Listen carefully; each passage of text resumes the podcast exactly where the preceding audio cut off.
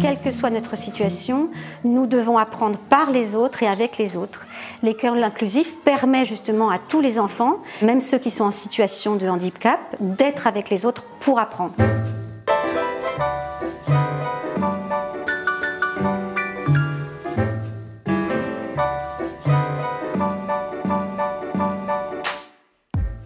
Depuis une trentaine d'années, les institutions internationales réclament l'inclusion scolaire de tous les élèves, et en particulier celle des élèves en situation de handicap.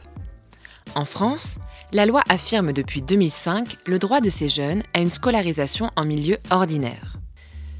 Si l'approche inclusive est inscrite dans les textes de loi, son application ne se décrète pas du jour au lendemain la formation des professionnels, la mise en œuvre de moyens humains et financiers sont autant d'obstacles qui peuvent freiner l'application effective de la loi. Alors comment la France relève-t-elle le défi de l'inclusion scolaire et quelles questions se posent aujourd'hui? Pour le savoir, nous avons mené l'enquête.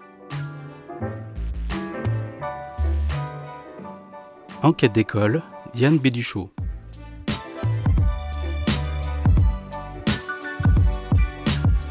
Pendant longtemps, l'histoire scolaire des enfants en situation de handicap physique ou mental a été celle d'une séparation, d'une mise à l'écart. Les classes de perfectionnement, ancêtres des CLIS puis ULIS, sont un bon exemple de cette idéologie. À partir de 1909, les classes de perfectionnement sont annexées aux écoles primaires et accueillent les enfants considérés comme anormaux ou arriérés, selon les termes de la psychologie de l'époque. Alexandre Ployer, maître de conférences et responsable du master École inclusive à l'INSPE de Créteil, met en avant l'idéologie qui a motivé ces classes de perfectionnement. Le mot est saisissant, perfectionnement. Ce sont des petits êtres imparfaits. Ils sont contrefaits, ils sont mal fichus, ils n'ont pas les dispositions qui vont bien pour l'école, mais en employant de nouvelles méthodes, l'enseignement en plein air, l'enseignement manuel, etc., donc tous les canons de ce qui va devenir l'enseignement spécialisé, peut-être qu'on va pouvoir les perfectionner. Et peut-être même, pense-t-on, qu'on pourra les ramener dans l'école ordinaire, dans le lot commun, une fois que nous, leur aurons fait rattraper leur retard.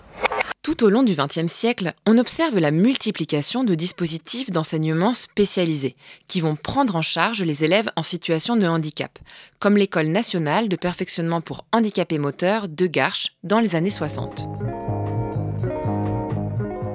Notre but essentiel est d'instruire parce que plus encore que les autres, ces enfants doivent atteindre le maximum de leurs possibilités. Notre objectif essentiel est d'obtenir une intégration sociale parfaite, euh, physiquement, scolairement, euh, matériellement, professionnellement. Nous devons absolument mettre ces enfants en état de gagner leur vie. L'enseignement spécialisé perd de son importance avec la mise en œuvre au niveau international d'un nouvel idéal, celui de l'inclusion scolaire. En 1994, la déclaration de Salamanque marque un renversement idéologique. Au nom du droit universaliste et de l'efficacité, l'école devient obligée d'accueillir tous les élèves, quels que soient leurs besoins éducatifs. En France, la loi de 2005 pour l'égalité des droits et des chances ou la loi de 2013 évoquent explicitement l'inclusion scolaire comme un droit pour tous les élèves. Aujourd'hui, soit les enfants sont directement accueillis en classe ordinaire, soit ils partagent leur temps entre la classe ordinaire et une unité ULIS. Quand cela est nécessaire, ils peuvent aussi être scolarisés dans un établissement médico-social comme les ITEP. Et si l'on regarde les chiffres, depuis une quinzaine d'années, le nombre d'élèves en situation de handicap scolarisés en milieu ordinaire augmente fortement. Mais cette augmentation statistique ne signifie pas pour autant une inclusion pleine et entière des élèves, comme le souligne Serge Ebersold, titulaire de la chaire Accessibilité au CNAM. Cela ne veut pas dire que l'augmentation du nombre d'élèves avec PPS scolarisés en milieu ordinaire correspondent à une plus grande réceptivité du système scolaire. Et cela me semble-t-il qu'il y a vraiment à réfléchir sur la manière dont on peut armer le système scolaire pour prendre en considération la diversité des profils éducatifs et effectivement passer, comme cela a été dit, d'une école pour tous à une école pour chacun. Le rapport sur l'école inclusive, publié par le CNESCO en 2016, vient confirmer les obstacles qui pèsent aujourd'hui sur cet idéal d'inclusion.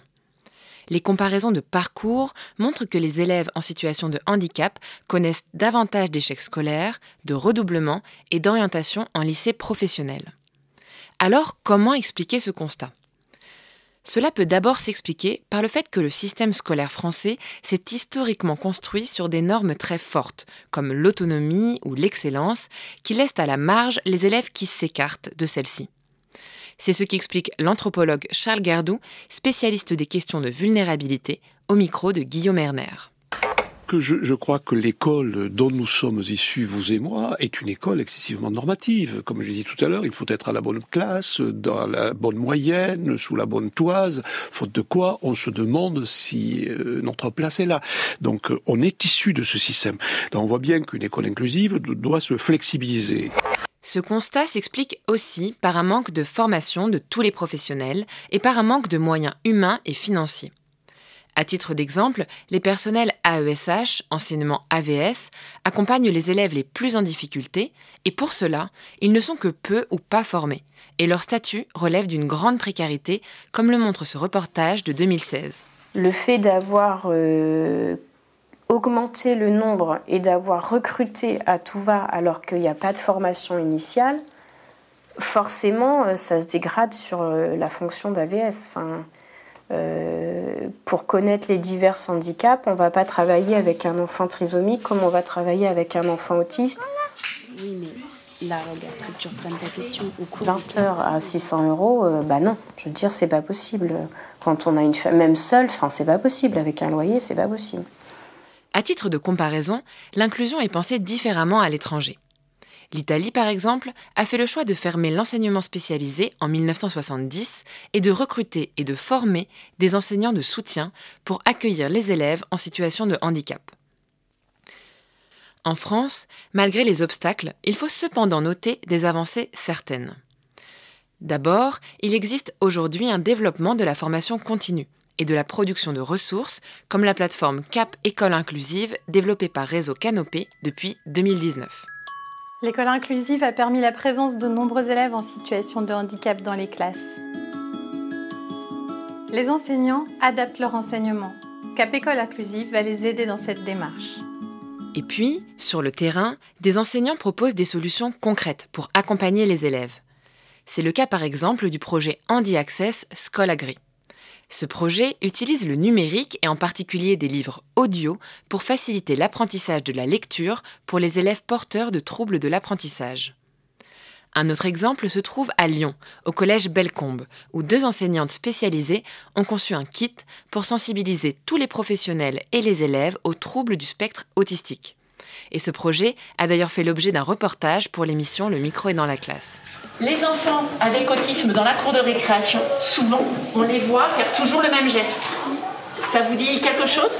Oui, oui. Tu veux donner un exemple, Madeleine? Bah, Par exemple, euh, aussi, euh, ils peuvent faire euh, genre. oui, ils peuvent battre des bras, tout à fait. c'est pour se rassurer. C'est ça. Il faut imaginer quelqu'un qui se sent mal à l'intérieur et qui a besoin de se sentir mieux faire quelque chose de connu, des gestes, ou dire toujours les mêmes paroles, ça aide la personne à se remettre bien. C'est ça. Ces projets, qui reposent en grande partie sur la bonne volonté des professionnels, sont inspirants. Mais ils montrent en creux le manque de moyens et de formation dédiés par l'institution à ces questions. Et puis, ils posent une question importante. Comment passe-t-on de l'affirmation d'un droit, d'une injonction à l'école inclusive, à la mise en œuvre effective de ce droit dans la réalité?